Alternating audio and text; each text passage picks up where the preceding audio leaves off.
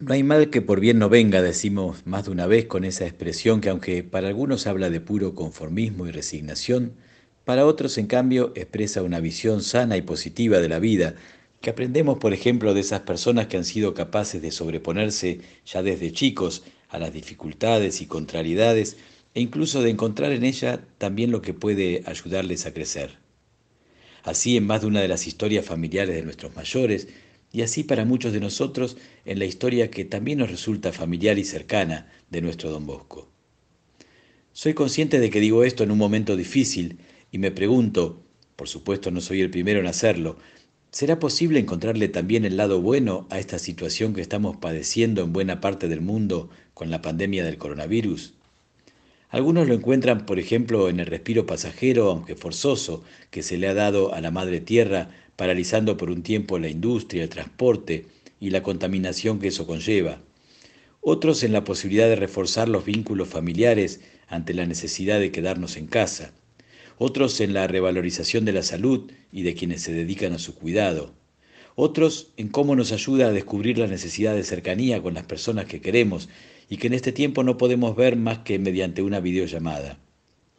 Me animo entonces a proponerles también releer desde esta perspectiva las tres lecturas de la misa de este sexto domingo de Pascua.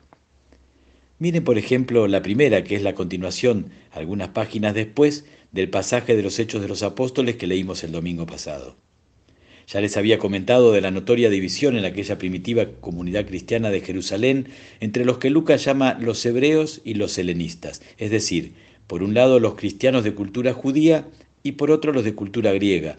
Estos últimos, también judíos, que se hicieron discípulos de Jesús, pero que se habían criado lejos de Jerusalén con otro idioma y otras tradiciones. Como también ya comentamos, los cristianos del grupo de los hebreos, entre ellos los apóstoles, continuaban participando habitualmente de la oración en el templo de Jerusalén. En cambio, los helenistas andaban cruzados con el templo. Parece que sobre todo por eso fueron perseguidos en toda la región, empezando por la prisión y el asesinato de Esteban, el más conocido del grupo de los siete diáconos. Sin embargo, como sucederá en adelante tantas veces en la historia de la Iglesia, la persecución abrió nuevos caminos, tal vez impensados, en aquella iglesia naciente.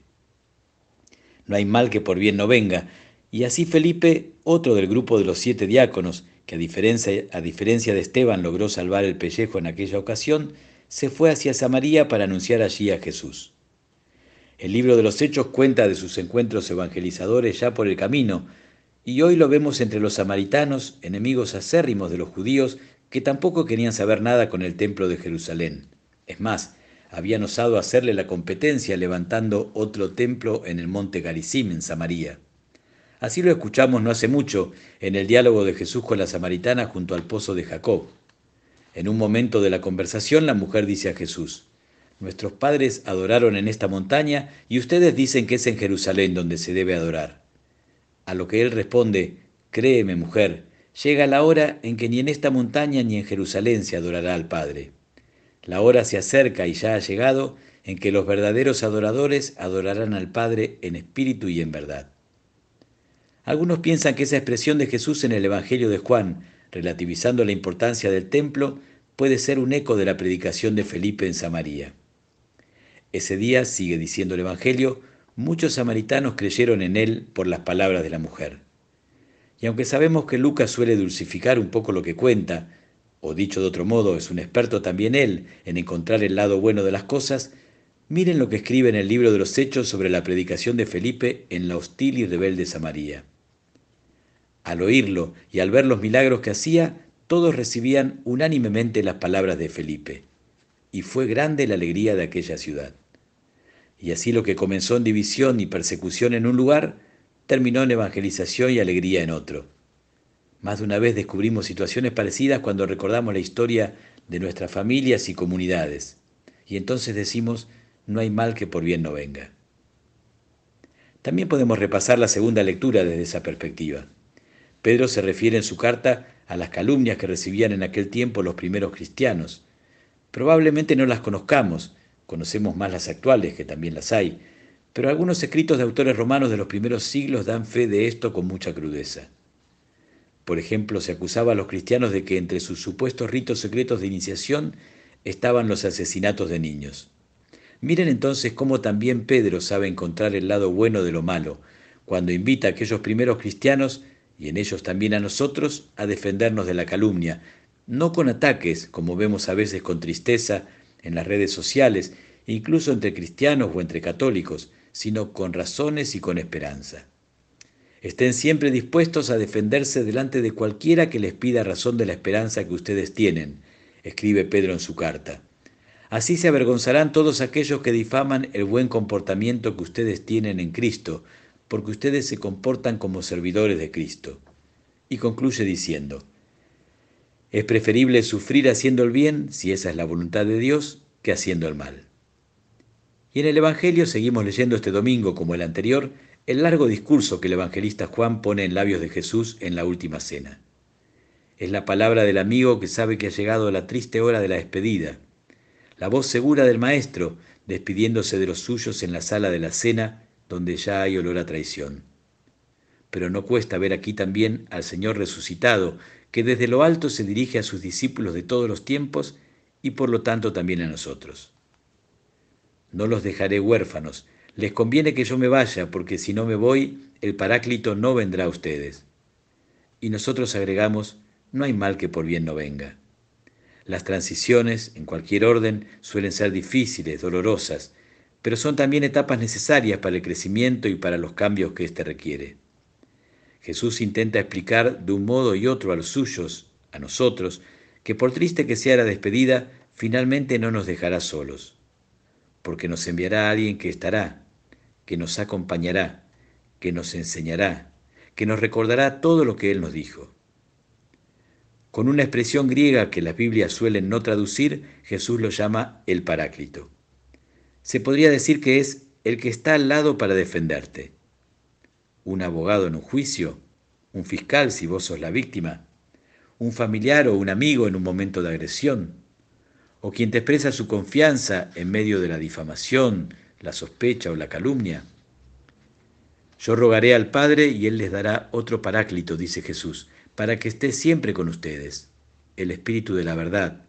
Permanece con ustedes y estará en ustedes. Él les enseñará todo y les recordará lo que yo les he dicho. Es bueno recordar también nosotros estas palabras del Maestro cuando nos acercamos a la fiesta de Pentecostés, que siguiendo la cronología de los hechos de los apóstoles celebraremos como la fiesta del Espíritu Santo y de la Iglesia. Los discípulos estaban íntimamente unidos en la oración en la sala donde solían reunirse, acompañados de María, la Madre de Jesús, y de algunas mujeres y de sus hermanos. Así nos lo recuerdan las Escrituras.